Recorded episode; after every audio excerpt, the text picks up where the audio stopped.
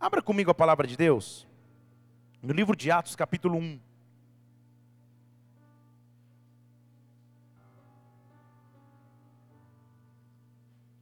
Atos, capítulo 1.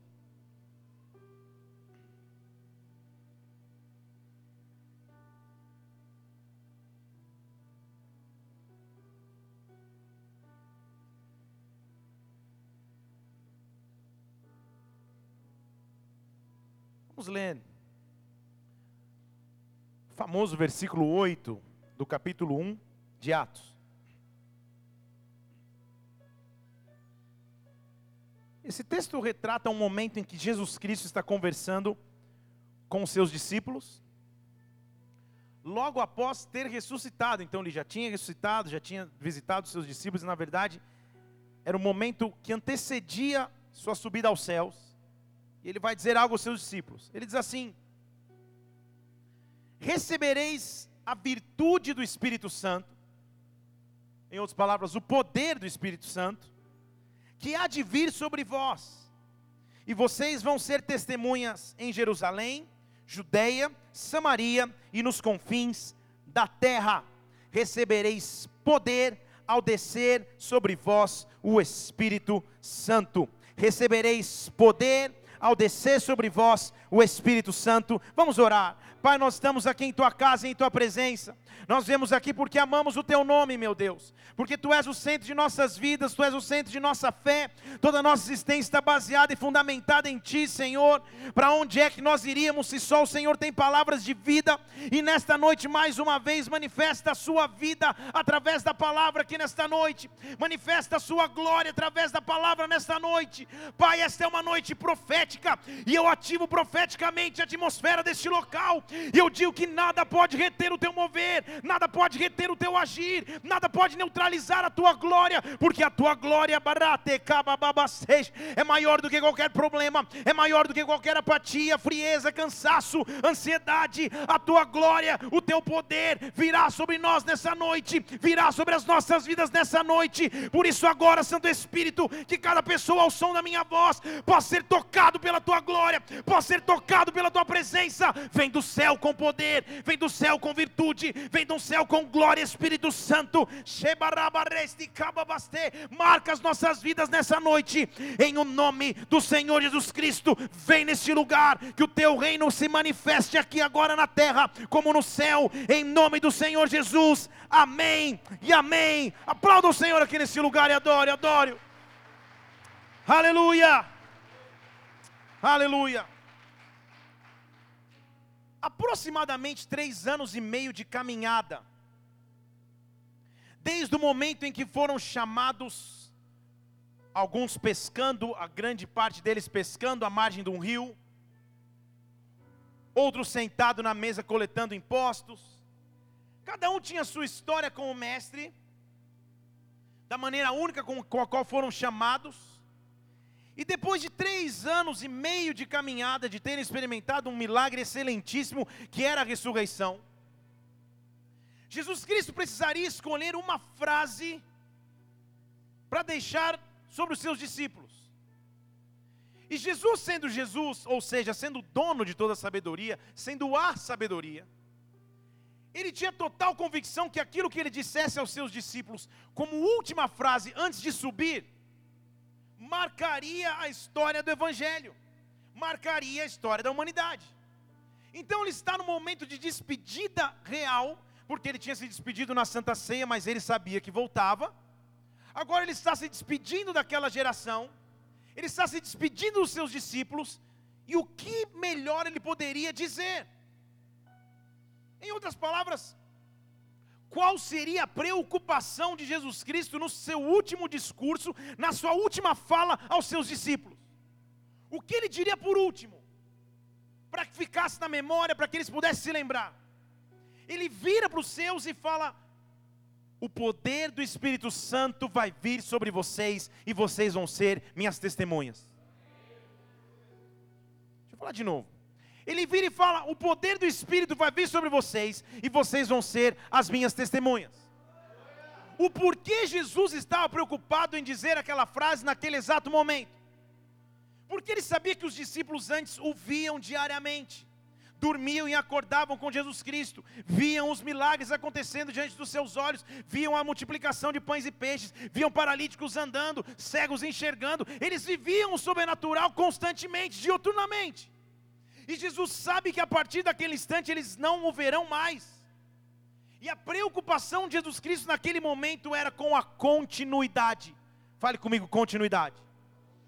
Aquele momento crucial na vida dos apóstolos de Jesus Cristo e o próprio Jesus Cristo, porque aquele momento definiria se o que eles viveram foi só um movimento que marcou a humanidade por três anos, ou se aquele seria um movimento que duraria para a eternidade. Então, as palavras que Jesus Cristo trouxesse a partir de então, mostrariam sua preocupação. Se ele falasse, ó, oh, cuidem bem da saúde, fiquem tranquilos. Se ele falasse alguma coisa momentânea, mostraria e traria denotação de qual era a preocupação de Cristo. Mas ele diz: a minha preocupação é, sejam minhas testemunhas por toda a terra, sejam minhas testemunhas em Jerusalém, Judeia, Samaria, e vão por toda a terra pregar o Evangelho, e além disso, recebam do céu um poder que vem do Espírito. Você não entendeu? Deixa eu explicar aqui em português. Você já imaginou virar para 12 agora, 12, né? 11 carinhas iletrados, sem qualquer recurso financeiro para viagens, sem passaporte, e falar para ele: vão por toda a terra pregar o Evangelho. Que tipo de comissionamento foi esse que Jesus Cristo deu aos seus discípulos? Que preocupação foi essa com a continuidade?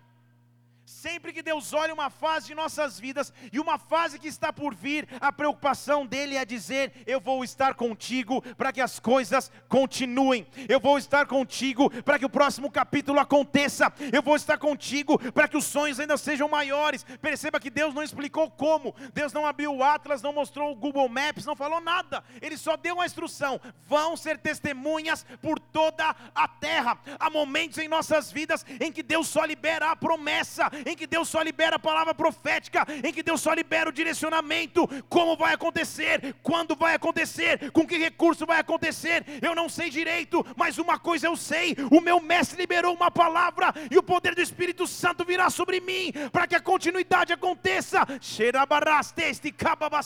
Levante uma de suas mãos aqui. O que Deus está dizendo é: haverá continuidade, não acabam aqui os sonhos, não acaba aqui a promessa do céu, virá o Espírito Santo do céu, virá o Espírito Santo. Eu estou fazendo brotar uma nova geração, eu estou fazendo brotar uma nova fase, eu estou fazendo brotar um novo tempo. Se você crê nisso, dê um glória a Deus e aplauda o Senhor e adore. Oh! Sempre que um ciclo está acabando para que um outro comece, é um momento de incerteza, era aquilo que os discípulos estavam vendo com o próprio Jesus. E Jesus os garante antes mesmo da preocupação chegar: o Espírito Santo vai vir sobre vocês e vocês vão conseguir cumprir o que eu pedi. O Espírito Santo virá sobre vocês e vocês vão ver coisas sobrenaturais. Há próximas fases acontecendo sobre a sua vida, há ciclos proféticos acontecendo sobre ti, há um ciclo profético sobre a nossa igreja. Nós estamos entrando num novo ciclo profético. Eu estou dizendo isso profeticamente. Há um ciclo profético sobre as tuas emoções, há um ciclo profético na tua vida profissional. São ciclos de Deus e o decababarastej, e o que me leva de um ciclo para o outro é o derramar do Espírito Santo, é o derramar da glória do Espírito Santo. Eu sou a geração da continuidade, você é a geração da continuidade. Em outras palavras, não acaba em você, mas novas coisas começam através de você. Quando Deus escolhe uma geração nova para brotar, essa geração significa renovo. Porque Isaías 11 diz assim: do tronco de Jessé vai brotar um renovo um rebento, é a figura de uma árvore que estava seca e daqui a pouco começa a ter vida novamente. O que eu estou dizendo é: Deus está olhando na terra, e em todas as áreas, Ele está selecionando renovos, em todas as áreas, Ele está levantando pessoas que representam a continuidade nas artes, nos esportes, na política, nos ministérios. Deus está levantando pessoas que são a continuidade do mover de Deus na terra. Há uma glória de Deus sendo liberada sobre nós, há uma presença do Espírito Santo que será liberado sobre a tua vida. Do céu virá o poder para que você continue. Diga glória a Deus. Ah, só para eu sentir que eu não estou sozinho. Muito bem. Deus chamou para continuar coisas. Deus chamou para dar continuidade. Momentos de transição são momentos difíceis, porque é um momento onde você fala da dúvida ou da incerteza, você vai para a segurança, ou da segurança vai para a incerteza. Você fica, Jesus, e agora? Os discípulos assim estavam. O que vai acontecer quando você for? Ele já olha e fala: do céu vai vir o Espírito Santo o Espírito Santo vai vir do céu e o Espírito Santo é o que você precisa. Alguém que precisa ouvir isso aqui. O que você precisa é da glória do Espírito Santo, o que você precisa é da presença do Espírito Santo, o que você precisa de um derramar do Espírito Santo. Há uma nova geração sendo liberada, há uma nova geração que representa a continuidade vindo sobre nós. Sobre a história dessa igreja, sobre a história dos membros dessa igreja. É um tempo de transição para uma nova geração. Agora, Falando de gerações, então, vamos voltar um pouco a fita e. A fita, olha o tempo da, do cidadão. A fita, o DVD, o Blu-ray. Vamos voltar um pouco, o arquivo, para você entender que Deus é um Deus de continuidade.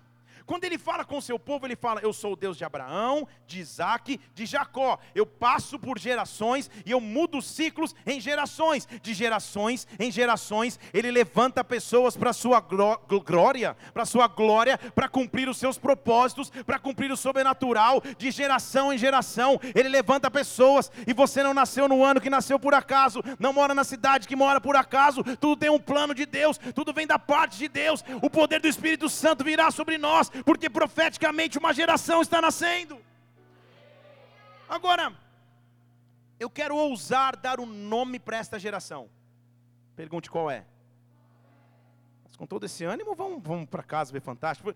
Pergunte qual é. Ah, melhorou. Que geração é essa que está nascendo em nosso meio? Literalmente, para nascer. Que geração é essa? Gerar é dar a chance de uma nova vida. Gerar é dar oportunidade para que a vida continue. Eu quero trazer um nome dessa geração a você, e o nome dessa geração é geração de Benjamim. Fale comigo, geração de Benjamim. Fale para alguém, geração de Benjamim. Fale para essa pessoa, você faz parte dessa geração. Fale comigo, Benjamim. Benjamim. Benjamim é a geração da continuidade. E eu quero que você entenda sobre isso nessa noite. Eu quero gastar um tempo falando sobre esse homem de Deus, esse personagem bíblico que é tão significativo para as nossas vidas, Benjamim. Quando algo novo vai nascer, a primeira característica dessa geração é que até o seu próprio nascimento é difícil. Deixa eu falar de novo. Uma geração que, que vai começar a criar coisas novas para Deus que vai fazer coisas sobrenaturais para Deus, até para gerar, é difícil. O histórico familiar de Benjamim não era muito favorável. Sua mãe Raquel não podia gerar filhos, e naquela época podia se casar com diversas mulheres, e graças a Deus, Deus mudou esse parâmetro, porque uma só já está bem, isso está maravilhoso, aleluia. Só que naquela época eles, existia poligamia, eles casavam várias vezes e no contexto bíblico, Jacó teve que trabalhar para conquistar Raquel, que ele tanto amava, e ele acaba sendo enganado, casa com Lia. Você conhece a história? Depois ele trabalha mais um pouco para poder se casar com realmente quem ele amava, Raquel. Só que a situação piora porque Lia começa a ter o ventre aberto e começa a ser uma maternidade ambulante, gerar um filho atrás do outro, e Raquel não podia ter filhos. Então, como esperar uma geração de alguém que não pode gerar? Como esperar vida de alguém que supostamente talvez não possa trazer vida? Como esperar esperança de uma situação, esperar esperança, como ter a expectativa de esperança de uma situação que aparentemente você já não consegue esperar mais nada? Como esperar transformação na tua vida ministerial, na tua vida profissional, na tua vida emocional, em todas as áreas da sua vida, quando aparente, aparentemente tudo não mudou mais? Raquel não podia ter filhos. E de repente Deus se lembra de Raquel. Diga aleluia. Agora, a geração de Benjamim é uma geração que até para nascer nasce em dificuldade, mas nasce. É uma geração que nasce em dificuldade, mas nasce. Ah, eu pensei que só eu passasse dificuldades. Quando você enfrenta dificuldades é porque está gerando algo novo, algo grande. Quando você enfrenta afrontas, quando você enfrenta ataques, é porque você está gerando algo novo. Quando você enfrenta ataques e afrontas, é porque algo novo está sendo gerado sobre ti. Agora a Bíblia diz em Gênesis 30, 22. Lembra que Raquel não podia ter filhos. E ela tem um filho. Lembrou-se Deus de Raquel. E Deus a ouviu. E abriu a sua madre. Pô, glória a Deus. Testemunhar. Eu não podia ter filhos, agora eu posso ter. Agora olha que interessante o que acontece no momento do nascimento. Ela concebe, tem um filho. E ela diz: Deus me tirou a minha vergonha e chamou o seu filho de José. Ué, você não está pregando sobre Benjamim? E chamou o seu filho de José. E na hora que ela nasce, olha o que ela fala: Que o Senhor me dê ainda outro filho. Ela já estava vivendo um milagre, mas estava já pedindo o próximo. Estão comigo aqui? Vai com calma aí, irmã. Primeiro, um, um de cada vez. Ele diz assim: Eu não podia ter filho, eu já podia estar satisfeito com o que Deus fez. Geração de Benjamim é uma geração que não se conforma ou, ou não simplesmente sente em tudo que viveu até então. Geração de Benjamim é uma geração que respeita a história, mas não senta simplesmente em cima da história e só tem histórias para contar no passado. Geração de Benjamim é aquela que, quando eu estou vivendo algo em Deus, eu falo: eu sei que isso é bom, mas algo maior ainda vai acontecer. Eu sei que isso é sobrenatural, mas que Deus me acrescente mais coisas ainda. Então ela está tendo José, e no momento que ela tem José, ela olha para José, e José significa continuidade. Ela fala: Senhor, me dá outro filho.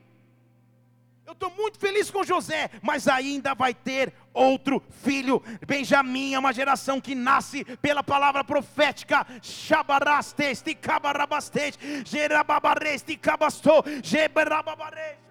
Benjamim é uma geração que nasce quando eu começo a profetizar.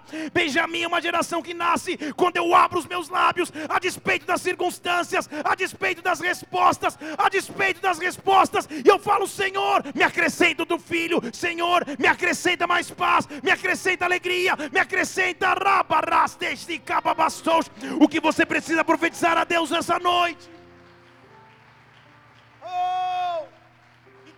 No meio das dores que ela está para ter um filho, ela já pensa no outro. Benjamim é uma geração que não se contenta só com o agora, mas olha para o futuro. Eu quero que você feche seus olhos agora e levante uma de suas mãos. E você comece a usar os seus lábios. O que você precisa profetizar. O que você precisa fazer nascer pela voz profética. Quais são as promessas de Deus. Quais foram as palavras liberadas. Usa até cababaraste. Há uma atmosfera profética. Há uma atmosfera espiritual aqui nesta casa. E agora, em o nome de Jesus Cristo, abra os teus lábios e profetiza sobre a sua própria vida. Profetiza sobre a sua história. Geração de Benjamim. Nasce no momento de dores, mas nasce na palavra profética profética, que Deus me acrescente ainda mais, que Deus nos acrescente ainda mais. Profetiza! E aí realmente acontece. Ela tem o pequeno José, e se o milagre um já não fosse suficiente, ela passa a ter um outro milagre, ela engravida de novo. E quando Raquel está prestes a dar a luz ao seu, ao seu próximo filho, aquele que ela tanto esperava, as dores se aumentaram, ficou difícil continuar. E diz a Bíblia em Gênesis 35, abra lá comigo.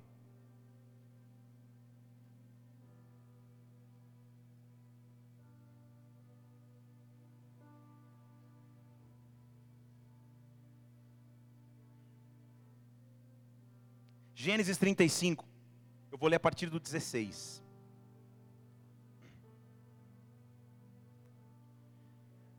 Partiram de Betel, está lá a, a, comitiva e Raquel grávida de Benjamim agora. Faltava um pequeno trecho para chegar a Efratá ou Efrata. E Raquel começou a sentir dores de parto e foi custoso dar à luz. Sua mulher que já passou por essa experiência, e principalmente se você teve um parto normal, natural, você sabe que é, é custoso dar à luz. A pastora teve a Isabela com parto normal e eu sei que para ela deve ter sido custoso. Para mim foi, foi também, mas para ela foi bem custoso. A gente tinha preparado uma atmosfera, um ambiente, coloquei caixinha de som. O André Valadão cantando, hoje o meu milagre vai chegar. Ficava, sabe, no repeat, tocando uma atmosfera de glória. Estava tudo bem. Daqui a pouco ela fez assim, ah! O que, que foi? Desliga esse som, desliga tudo, já acabou o clima. Não aguento mais, mudou. Porque quando as dores vão aumentando, é porque chegou o momento de dar luz. Estão comigo aqui?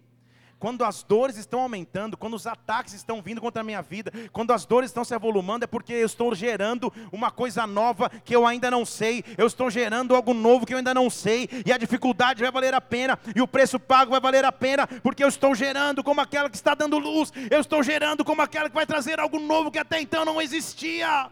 Shabarás, teste, cabarás. Então ela chega e está sendo difícil dar luz. E naquela época, no, na nação de Israel tinham dois costumes. O primeiro é que a parteira normalmente era alguém que acompanhava a família. Então a Bíblia não diz, mas muito provavelmente a parteira que participou do primeiro parto de José participou também do segundo. Era alguém que acompanhava a família. E segundo é que os filhos ganhavam o nome ou de maneira profética ou de acordo com o acontecimento na hora do, do, do nascimento. Nasceu muito peludo, nasceu sem cabelo, nasceu eles davam um nome mais ou menos assim, significativo para o momento, ou então profetizando bênção para o futuro. Então, quando ela está para nascer e está difícil, o versículo 17 diz: quando ela está no meio das dores de parto, a parteira olha para ela e fala: Não temas, você ainda vai ter este filho. Hum. Você não entendeu, né? Deixa eu dizer. No meio das dores, da gritaria, do falar, ah! A parteira olha nos seus olhos e fala: Não temas, você não pediu a Deus mais um filho, você vai ter. Você não pediu a Deus, você vai ter. Você não pediu a Deus, você vai ter. Não importa que as dores estejam aumentando, não importa que a dificuldade esteja avassaladora, você ainda vai ter esse filho. E foi tão difícil o momento que o versículo 10 diz que Raquel, ao sair-lhe a alma, porque ela morreu. Geração de Benjamim nasce com sacrifício ela deu o nome para o seu filho de Benoni. Mas o pai foi lá e falou: não, é Benjamim. Fala para o seu irmão, entendeu? Ela, com dores, ah, está quase morrendo. Ela fala: chama de Benoni. O Benoni já não é, não sei se você tem algum parente que chama Benoni, mas já não é um dos nomes mais convidativos. Você imagina crescer falando: poxa, eu sou Benoni, eu sou Benoninho. Benoni. E qual a importância dela ter chamado o filho de Benoni e do pai ter assumido o controle e falar, não, não é Benjamim? Por que, ele fez isso? Benoni em hebraico significa o filho de muitas dores ou filho de muita frustração. Então, porque ela está com muita dor no momento, ela dá o nome do seu milagre para o momento que ela está vivendo. Você entendeu, né? Mas aí o pai entra na história, rabasteste, cabastou. O pai entra na história e fala: não, não, não, não, não, não é filho de dores, é filho da felicidade que se chama Benjamim. O pai entrou na minha história, o pai entrou na tua história, e enquanto a sociedade tinha me dado um nome, enquanto as pessoas tinham me colocado um rótulo, o pai falou: não é esse rótulo, não é esse nome, deixa eu mudar o seu nome. Você não é mais filho de lutas, você não é mais filho de dores, mas o seu nome será filho da felicidade, o seu nome será milagre de Deus na terra. Oh,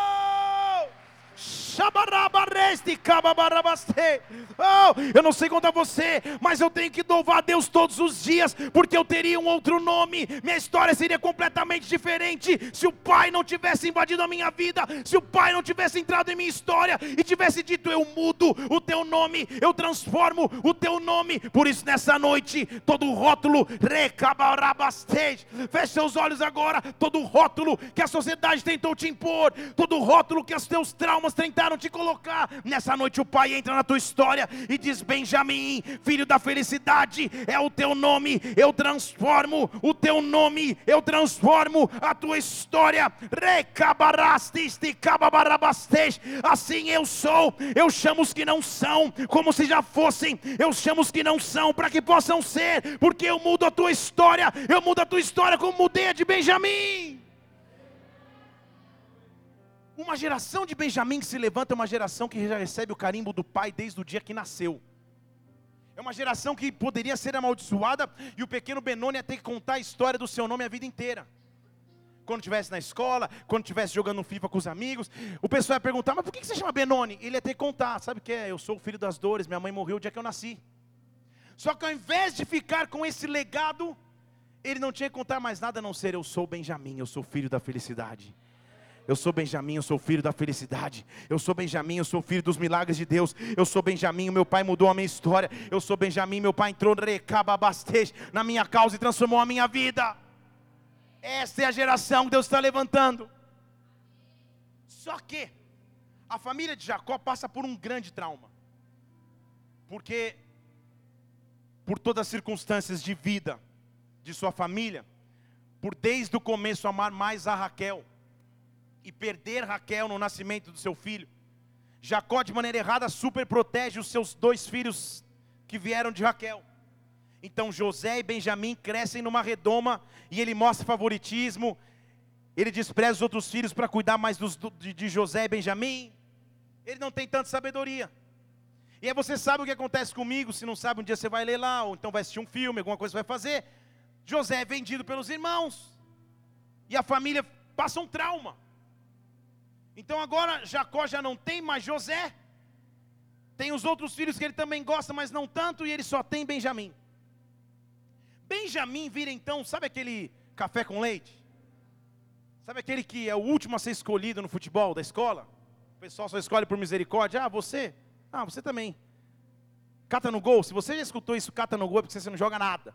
Mas é, Benjamim cresce mais ou menos assim. Ele é, mas na verdade não é. Ele participa, mas na verdade não participa.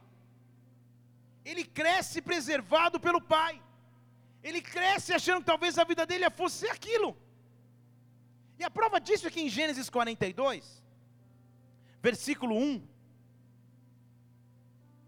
a história vai se desenvolvendo. José, você sabe, é vendido, vai para o Egito. A essa altura já tinha saído da cadeia e agora era príncipe sobre todo o Egito. E uma fome sobrenatural acontece em toda a região, e só o Egito tinha alimento, justamente porque José teve a visão de Deus para guardar alimento. E um dia Jacó se ira e fala: Calma, nós vamos morrer tudo de fome aqui e vocês estão tudo olhando um para o outro. Ele bate na mesa e acorda os filhos e fala: Ei, tem trigo no Egito. Gênesis 42, 1. E por que vocês continuam aí olhando para a cara do outro? Se vocês ouviram que tem trigo no Egito, versículo 2: Desçam até o Egito, vão comprar para nós, para que a gente viva e não morra. Então, desceram dez irmãos e José para comprar trigo no Egito. Mas olha o versículo 4. Mas Benjamim, irmão de José, Jacó não enviou. Não foi com os irmãos porque ele falou: ah, não, não, não, não, não. Porventura pode ser que aconteça algum desastre. Calma aí. Está todo mundo morrendo de fome, Benjamim. Está todo mundo desesperado. Está todo mundo quase morrendo porque não tem alimento. Você vai ficar em casa protegido pelo papai. Benjamim, você não vai viver a realidade, é isso? Ah, melhor não acontecer, porque pode ser que vá um desastre. Essa não é a geração de Benjamim que Deus quer levantar. Só que o pai o estava super protegendo. E naquela época a Bíblia diz no versículo 6 que José já era governador da terra, eu já, eu já falei para você. Ele vendia para todo o povo da terra. E quando os irmãos de José chegaram, se prostraram diante dele com o rosto em terra. Quando José os vê, os reconhece, eles não reconhecem José, ele estava vestido diferente. Versículo 8 diz que não o reconheceram. E eles começam a conversar. E José fala: Ah, eu. Só que ele sabia que eram os irmãos. Alguma coisa está estranha aí. Vocês são espiões. Vocês vieram ver a terra. Alguma coisa está errada? Não, pelo amor de Deus, a gente só quer comprar alimento. Está aqui o dinheiro. Começa uma discussão entre eles. Até que Benjamin está lá em casa, assistindo o Melhor da Tarde, Esporte Espetacular. Não, ele não está participando da conversa ele está à margem do que está vivendo. Até que de repente, no versículo 13, ele começa a entrar na história. Os irmãos começam a falar: não, a gente não é espia, não. Os teus servos, nós somos doze irmãos. Nós somos filhos de um homem da terra de Canaã. O mais novo está hoje com o nosso pai. Olha Benjamim lá em casa, dormindo. O mais novo está hoje com o nosso pai. O outro, que é o próprio José, já não existe mais. Então José respondeu: Ah, não, vocês são espias de verdade.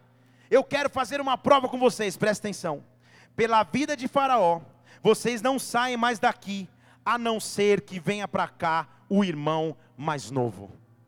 Benjamim está em casa e virou a moeda de troca sem saber. Benjamim está lá protegido pelo papai, mas é mas sem que ele soubesse, o seu nome já estava sendo chamado. Você não entendeu? Deixa eu falar em português para você.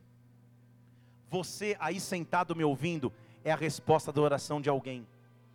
Há uma geração clamando para que você se levante como Benjamim. Há uma geração clamando para que você comece a se levantar. Há um clamor nas ruas, há um clamor nas igrejas, há um clamor nas famílias. Há pessoas clamando, dizendo: onde está uma geração que vai se levantar? Onde está uma geração que vai se levantar? Há pessoas morrendo nas ruas, há pessoas morrendo nos vícios, há pessoas morrendo no pecado. Benjamim está em casa, protegido pelo papai. Não vai chegar a minha hora para que desastre nenhum aconteça, mas de repente ele virou o personagem principal principal da história sem saber. Há uma geração clamando por você, há uma geração clamando por essa igreja, há uma geração clamando pela sua vida. Deus está levantando homens, mulheres de Deus que pregam a palavra com ousadia, que vão nos quatro cantos da cidade, que vão nos quatro cantos da terra, e onde te e onde atuam na sua posição de comando, onde atuam na sua profissão, fazem diferença para o Senhor. Você é geração de Benjamim, se levante. Benjamim começou a ser chamado no meio da conversa sem saber, está em casa, quieto, para que nenhum desastre aconteça. E lá na mesa de José ele está falando: agora, se o irmão mais novo não chegar, não tem negócio. Agora você imagina o que é a comitiva voltar? Sem trigo nenhum. Um irmão a menos, porque um dos irmãos ficou lá como garantia de que eles voltariam. Então pensa comigo: eles forem dez irmãos, voltarem nove sem o trigo. Que é chegar para o pai e falar, pai, sabe o que é? Então, o trigo não tem. Um irmão também não tem. E o que está sentado quietinho, agora a gente precisa dele. Você percebe que a geração de Benjamim começa a se levantar no momento em que não parece muito propício? Você percebe que a geração de Benjamim é uma geração que se levanta, e quando começa a se levantar, aparentemente não está 100% preparada porque ele não foi preparado para aquele momento, ele foi pego de surpresa. Deixa eu dizer de novo, ele foi pego de surpresa. Quando Deus vai fazer algo grande em sua vida, Ele vem te preparando há tempos, há anos, há dias, mas de repente o repente de Deus acontece, de repente o imediato de Deus acontece, e a glória de Deus se manifesta, e quando você vê, você está na frente, quando você vê, você é crucial, porque você se levanta como Benjamim. Eu me lembro da minha primeira pregação, num púlpito. Eu tinha 17 anos. Então, três anos atrás. Aos 17 anos de idade. Minto, hoje eu tenho 37. Sangue de Jesus tem poder. Então, há 20 anos atrás, eu fui traduzir um, um pastor. Já, já trabalhava com, com tradução de pastores desde de sempre. Fui traduzir um pastor numa igreja na zona leste de São Paulo, que era uma cidade a igreja. E como todo bom tradutor, eu sempre me preparava antes, anotava os textos, falava você vai pregar sobre o quê? Só para né, não inventar o menos possível na tradução tudo mais. E eu já estava tremendo porque eu tinha que traduzir, era uma igreja gigante. E aqui, naquele dia aquele pastor estava meio sério, e ele não falou nada. Falei, você vai pregar sobre o quê? Ele falou, não, depois a gente conversa sobre isso. Falei, amém. Fui no carro orando por misericórdia, ele nunca me passava os textos. Aí quando a gente começou o louvor, ele chega no meu ouvido e fala: Ah, anota aí. Eu vou pregar sobre o Deus que é capaz de fazer surpresas e o Deus que nos surpreende com milagres. Eu falei, ah, legal. E os textos? Ah, não, fica tranquilo. Amém. A igreja lotada.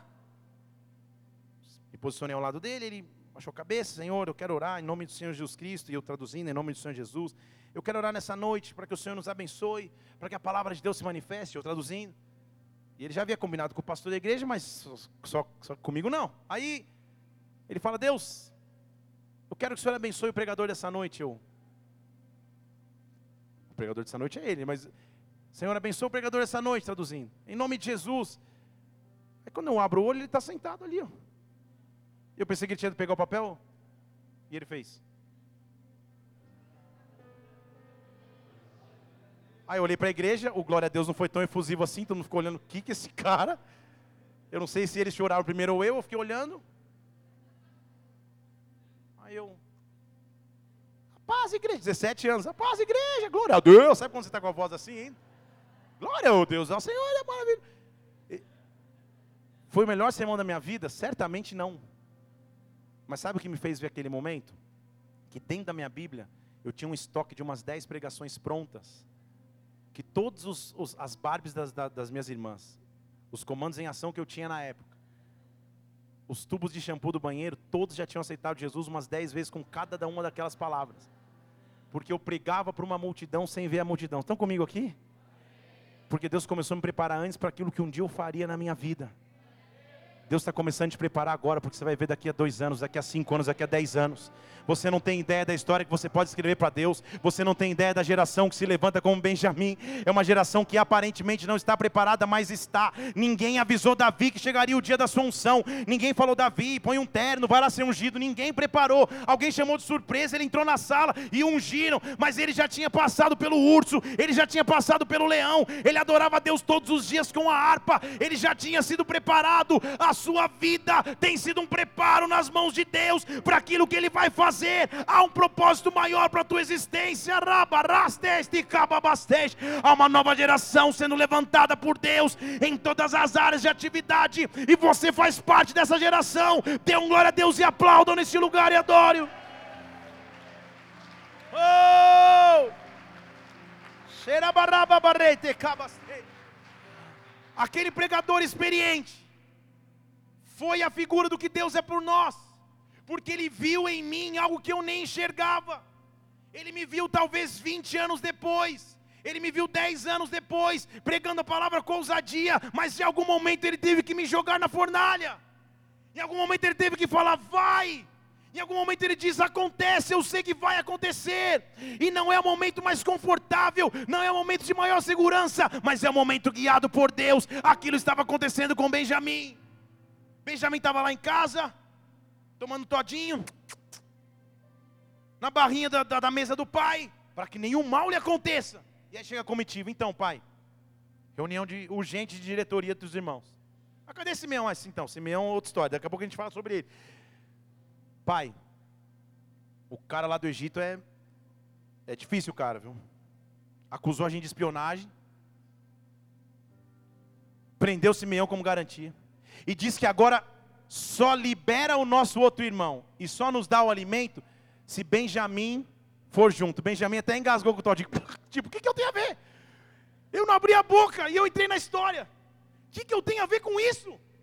Uma geração de Benjamim não escolhe se levantar, Deus simplesmente começa a levantar.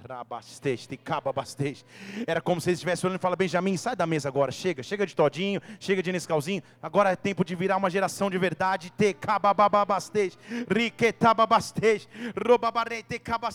Eles não sei o que acontece, mas eles são tão convincentes que Jacó, que antes protegia o seu filho, agora fala no versículo 11 do capítulo 43. Ele diz: Benjamim se levanta. Se é assim, versículo 11 do capítulo 43, faz o seguinte: pega então os melhores produtos da terra, leva homem presente, leva bálsamo, leva mel, leva mirra, leva nozes, leva amêndoas, leva também dinheiro em dobro, o dinheiro que ele devolveu nos sacos, leva também, torna a levar nas vossas mãos, porque pode ser que foi engano, e também leva o vosso irmão, levantai e vai ao homem. Então perceba que de tudo que a comitiva ia levar de volta, só uma coisa interessava para José: Benjamim. Nós estamos numa geração que tem acesso a tudo. E Jacó, na sua mente humana, está falando: leva, leva, leva amêndoa, leva bálsamo, leva tudo, leva dinheiro. Leva o dinheiro que ele devolveu no saco, eles, eles, eles levaram o suprimento de volta. Eles levaram alimentos de volta para o pai. Então, leva tudo. Dá presente para o cara, mas leva Benjamim. José não queria os presentes. Essa geração não quer os presentes. Essa geração quer uma homens e mulheres, Deus se levanta como Benjamim se levantou. Uma geração que não é só os conquistas materiais, as conquistas terrenas, mundanas.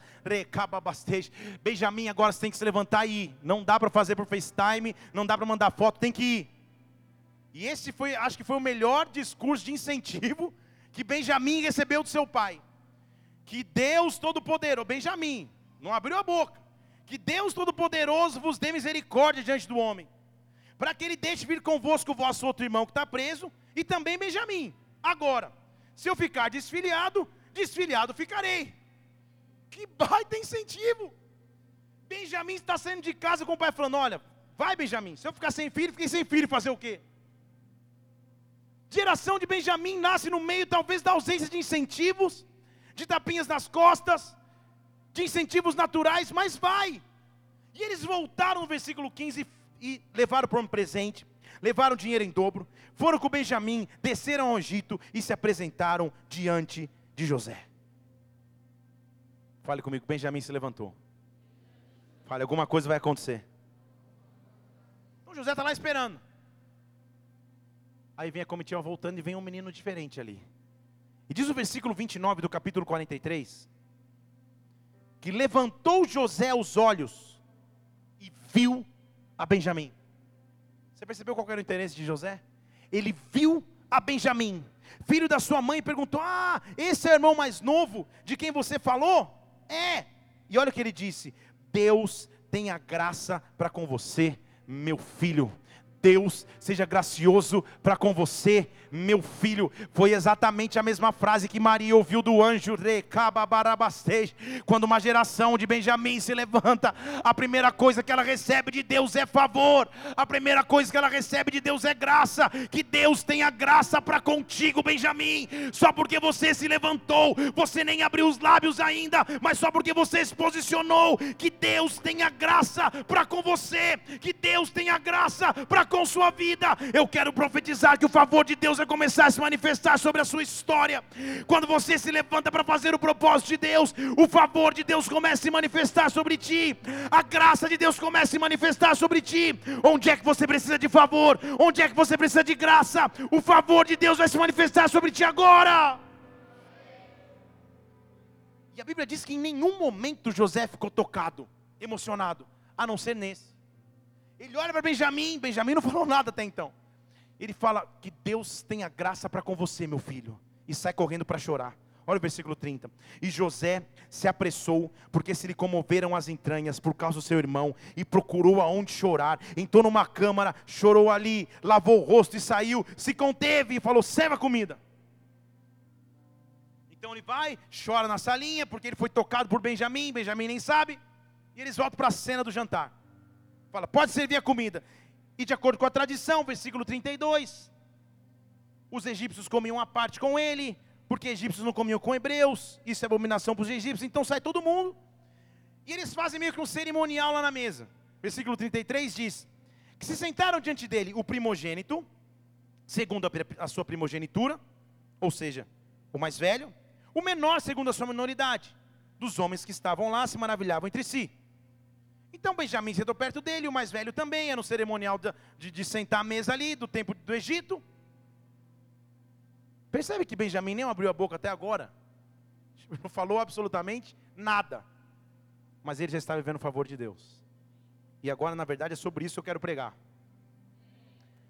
Ele senta na mesa e vamos servir o jantar. E diz a palavra de Deus que, quando ele serve o jantar, eu estou lá no capítulo 43, não é isso? Olha, olha o versículo 34. Quando eles servem o jantar, as porções são apresentadas para todos aqueles que estavam diante dele. Mas atenção comigo. A porção de Benjamim era cinco vezes maior do que de qualquer um deles. Deixa eu ler de novo. A porção de Benjamim era cinco vezes maior do que a de qualquer um deles. Fale comigo, cinco vezes mais. Fala de novo, cinco vezes mais. Por que cinco vezes maior? Cinco é o número bíblico da graça de Deus. Em 1 Samuel 17, cinco foram as pedras que Davi pegou no ribeiro para matar o gigante, para matar na primeira. Na cruz, Jesus Cristo foi ferido cinco vezes nos seus pés, nas suas mãos, ao seu lado. Cinco é o número da graça de Deus, dos ferimentos de Jesus Cristo na cruz. E quando eu sou servido cinco vezes, isso quer dizer: o favor de Deus está contigo, Benjamim. Você não fez absolutamente nada, você só se levantou de uma mesa para outra, você só saiu da mesa do teu papai para ir para a mesa da batalha, e porque você sentou na mesa, eu vou servir cinco vezes mais, cinco vezes mais. A graça de Deus vem sobre ti. Eu quero profetizar agora cinco vezes mais sobre a sua vida, cinco vezes mais. E eu não estou falando de quantidade numérica, eu estou falando do favor de Deus Eu estou profetizando aqui, bola de neve Brasília, cinco vezes mais, cinco vezes mais, cinco vezes mais, cinco vezes mais, cinco vezes mais. O favor de Deus, reste catarabaraste, rabareste, cababaste, sem qualquer explicação sem qualquer entendimento, eles dão cinco porções a mais para Benjamim, sem explicar o porquê, só porque ele se levantou. Onde estava aquele menino que foi difícil para nascer? Onde estava aquele menino que tinha maldição como a sua história de vida? Onde estava aquele que passaria por perseguições por toda a sua vida, por ser o filhinho preferido do papai? Deus havia transformado a história e agora esse menino estava sendo honrado na presença de todos, recebendo de Deus favor. Deus está falando com alguém aqui neste lugar nessa noite. A tua história seria completamente diferente, mas Deus invadiu a tua história com a graça de Deus, e eu estou profetizando. Levante uma de suas mãos, cinco vezes mais cinco vezes mais. O favor de Deus vem sobre ti agora, cinco vezes mais sobre a tua vida, em nome de Jesus. Por que cinco? Porque cinco é o dia que a vida começa. Em Gênesis 1, 20, fala que o dia da criação começou a acontecer e a vida começou a acontecer no quinto dia. Cinco é a base da multiplicação, porque cinco eram os pães para multiplicar para uma multidão comer. Então, cinco não é só o, o fator numérico, mas é a simbologia profética. Estão comigo aqui? É a simbologia do favor de Deus. Benjamin, você não sentou na mesa? Agora se prepara. Cinco vezes mais para você. Se prepara. Cinco vezes mais para você. Se prepara. O favor de Deus sobre a tua vida. Benjamin, você se levantou. Agora é tempo de receber o favor de Deus. Benjamin estava lá quietinho. Tipo, e agora? Como que encontro apetite para comer tudo isso? E ninguém discute. Ninguém fala nada todos os irmãos só assistem a honra de Benjamim. Estão comigo aqui? Eu estou falando para uma geração de Benjamins.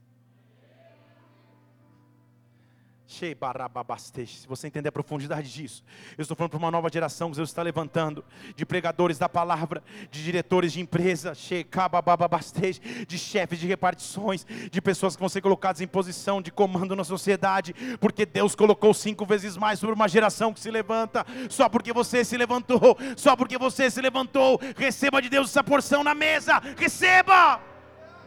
Oh, barastes de cabastei.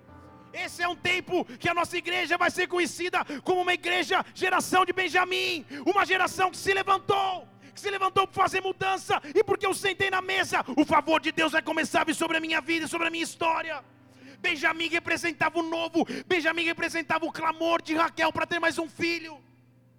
E ali estava ele, diante do homem mais poderoso de toda a terra, abaixo de Faraó, que ele não sabia que era José. E diante daquele homem ele começa a ser honrado. Mas fala comigo, não acaba aí.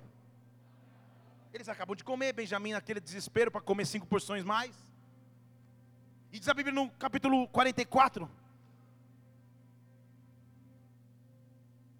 Que Benjamim, agora que ele vai começar a ganhar o presente. O cinco é só o favor de Deus.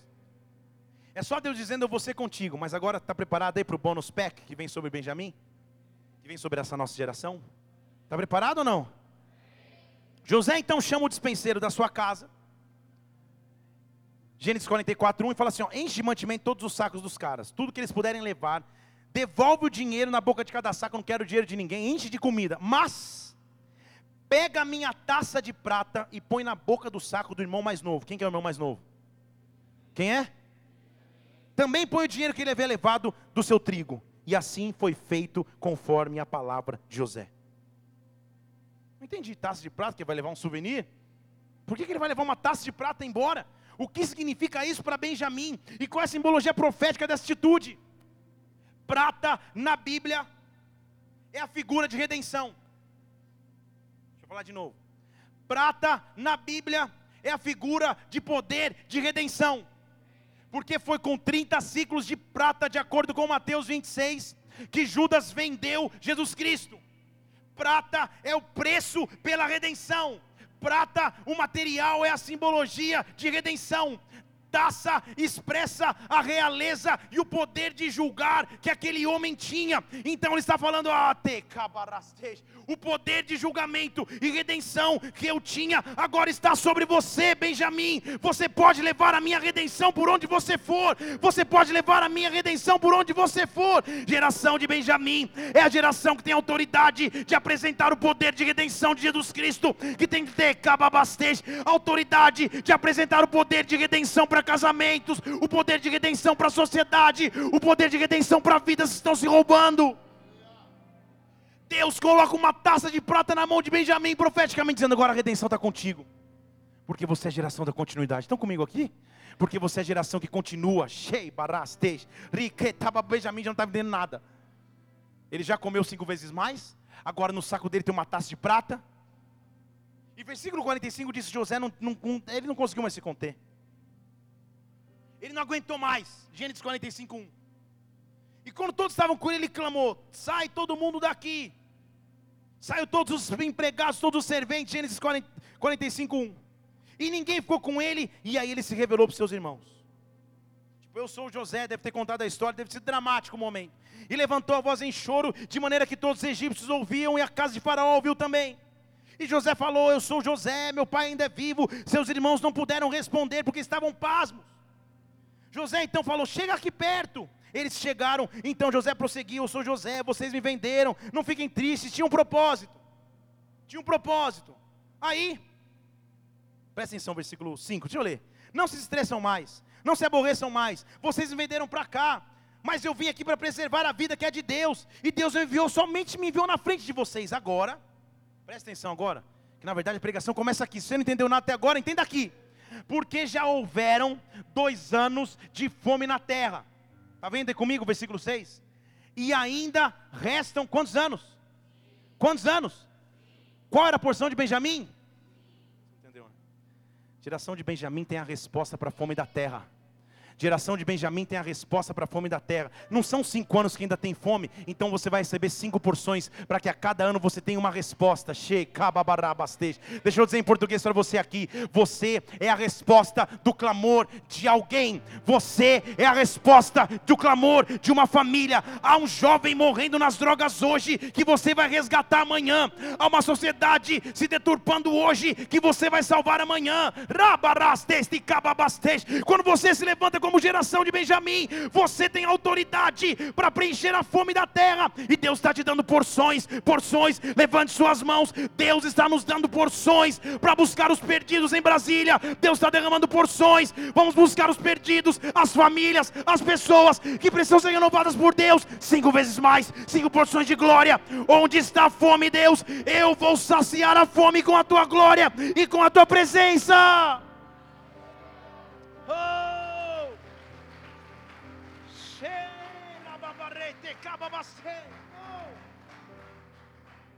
E diz o versículo 14 que ele se joga no pescoço de Benjamim e chora. Porque Benjamim significava para José: minha família não acabou, tem continuidade. Ele chora no pescoço de Benjamim, Benjamim chora com ele, é um momento dramático. E eles vão embora. Aí o versículo 22 diz que a todos ele deu cada um mudas de roupa, tipo, ó, vamos usar roupa nova, mas para Benjamim, pensa no caminhão de mudança que Benjamim levou de volta. Benjamim não abriu a boca, estão comigo ou não? Ele não falou nada. Já comeu cinco vezes mais, já ganhou uma tacinha de prata para levar para casa, já ganhou provisão para os anos de fome.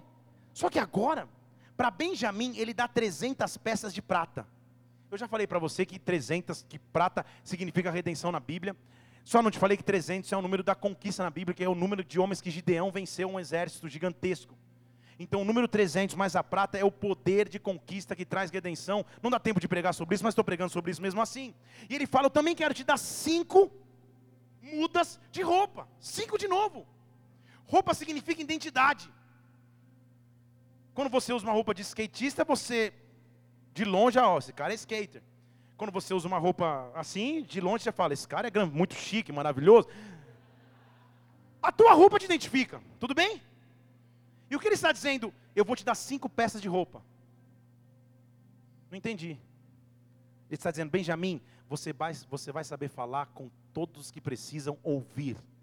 Você vai falar com o pobre, com o rico, com o empresário, com o que não trabalha. Você vai falar com a dona de casa ou com o adolescente. Você vai falar com a criança. Benjamin, eu vou te dar roupa para cada estação. Deus está falando com a nossa igreja, Deus está falando com os seus filhos, Deus está falando conosco, e Ele está dizendo: para cada estação vou dar uma roupa, para cada estação vou dar uma roupa.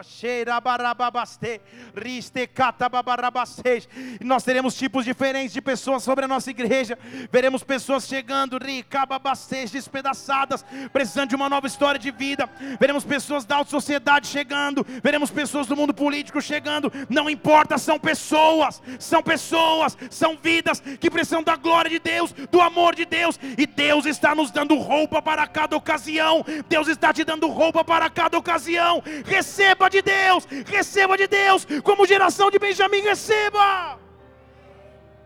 Oh, barrete, cabastei. Oh, ele diz: recebe, Benjamim. Então entende, a geração de Benjamim não falou nada, mas já recebeu de Deus provisão, redenção e direcionamento profético usa roupa para o momento apropriado. Não vai na festa chique com roupa mais ou menos, também não vai na, na festa mais ou menos com uma roupa de gala. Eu vou te dar uma roupa para cada evento. É o que ele está dizendo para Benjamin. Então comigo aqui, você vai saber agir em cada momento. Agora, na verdade começa aqui. Porque Deus está formando em cada um de nós Benjamins. Estão comigo? Ou Benjaminha, se é que esse, esse, esse, esse termo existe um dos momentos mais importantes na vida judaica, além do nascimento, um dos momentos de igual importância, ou na verdade até mais importante do que o, o nascer, era o momento em que o pai, representante de uma antiga geração, percebia que estava no leito de morte e abençoava os seus filhos. Esse momento era semelhante ao nascimento, mas era mais importante, mais pesado agora porque era um pai maduro abençoando filhos que também já estavam em vida adulta ou não, mas ele dava aos seus filhos a chance de um destino profético. Estão comigo? Israel, ou seja, Jacó, passou pelo mesmo momento. Já no seu leito de morte, ele reúne todos os seus filhos e começa a abençoar cada um dos seus filhos. Você é isso, você vai ser aquilo, você vai ser aquilo outro. Agora, o que viria sobre Benjamim? Qual seria a promessa sobre Benjamim? O que Jacó poderia dizer para aquele filho que ele tanto amava? Gênesis 49, versículo 27. Eu quero te mostrar a principal característica da geração de Benjamim, da nossa geração, da nossa geração, da nossa geração.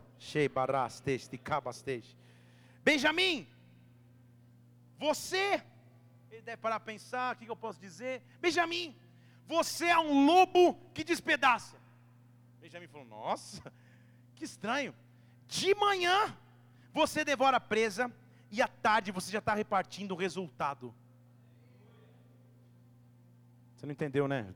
Um só cara disse aleluia, talvez porque goste de, caça, viu o filme sobre lobo. O que, que ele está dizendo? O que, que tem a ver? O que ele está dizendo é Benjamim. Sobre você há uma força e um vigor tão grande que de manhã você caça e à tarde você está dividindo o resultado da caça, você nem para para descansar.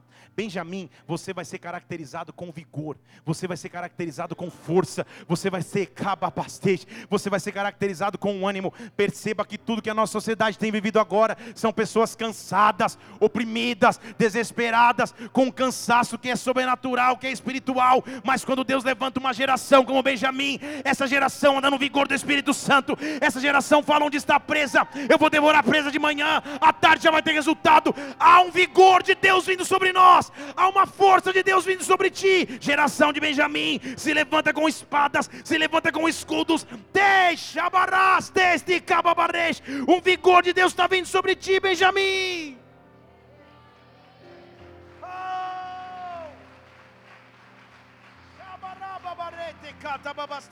Oh!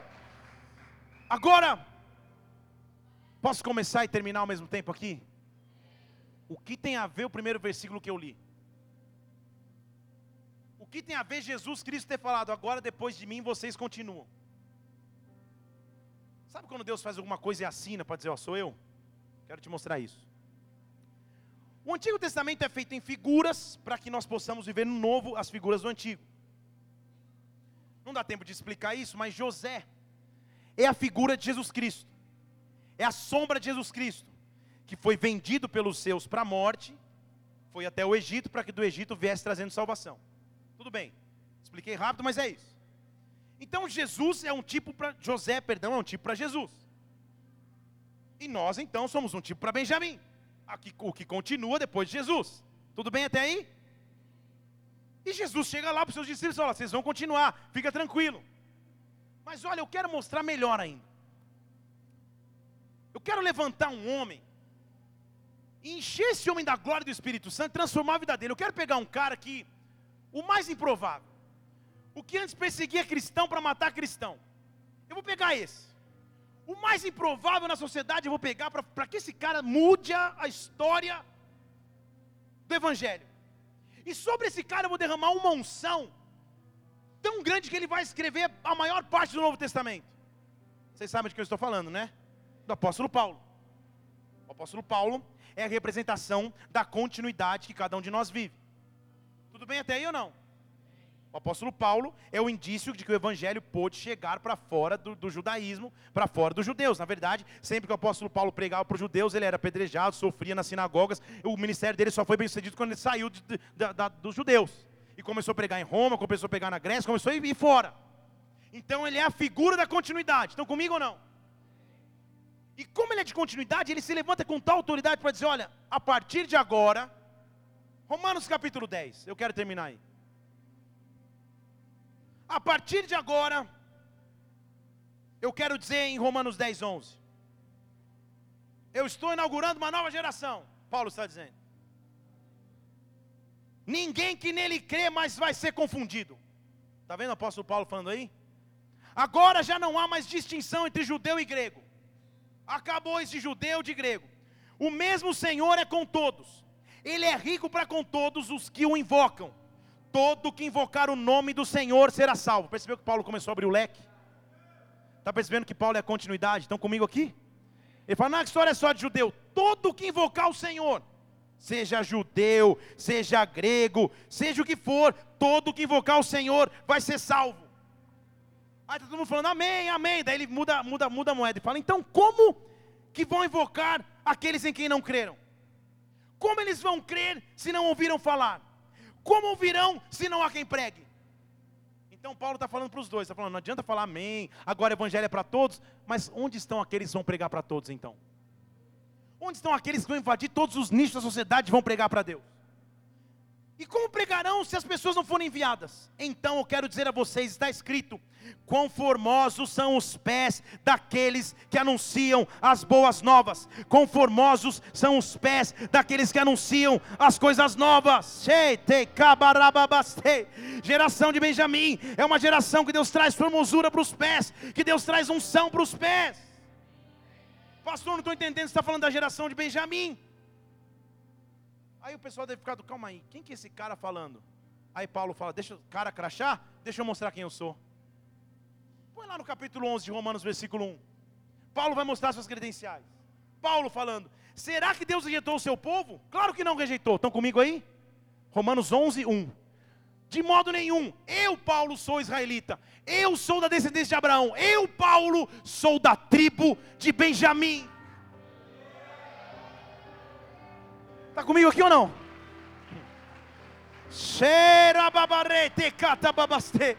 Eu sou da tribo de Benjamim porque Benjamim se levantou para a mesa de José. Eu existo, eu sou Paulo. Porque Benjamim se levantou para receber o favor de Deus. Ele nem me viu, mas eu eu estou transformando a minha geração, porque eu sou da tribo de Benjamim. Eu tenho um vigor que eu não sei de onde vem. Eu tenho uma força que não sei de onde vem. Me apedrejam, eu caio no chão. Pensaram que eu estou morto. Eu levanto, me expulsam, eu volto. Eu tenho um vigor que eu não consigo explicar porque eu tenho um pai que profetizou vigor sobre a minha vida, eu tenho um pai que deu favor sobre a minha história. Quão formosos são os pés daqueles que anunciam boas novas. Há um clamor de Deus aqui nessa igreja hoje. Feche seus olhos agora. Há um clamor de Deus aqui nesse lugar hoje. Geração de Benjamim, é tempo de se levantar. É tempo de se levantar. Geração do vigor, é tempo de se levantar.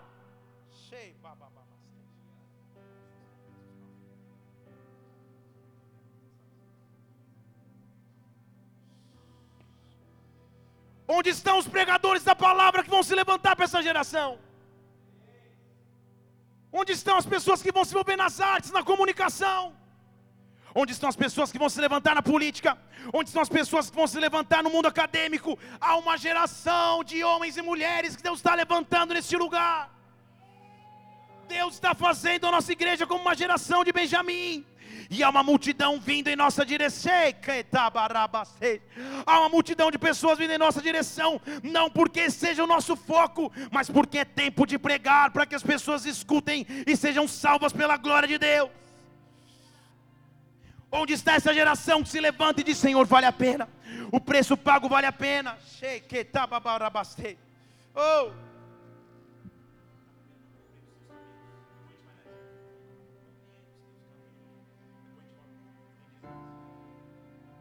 Senhor, eu tenho vivido lutas, eu tenho vivido aflições, eu tenho vivido dificuldades, mas eu sei que vai valer a pena, Pai. Vai valer a pena, Deus. Vai valer a pena, Pai. Vai valer a pena, Deus. Eu sou geração de Benjamim. Há um vigor sobre a minha vida, e esse vigor vem sobre mim nessa noite. Oh. Qual é a área que Deus está te incomodando para que você se levante? Deus está formando um exército. Deus está formando um exército. Oh! E você vai dizer: Oh, oh quando o grande dia, quando o grande dia chega.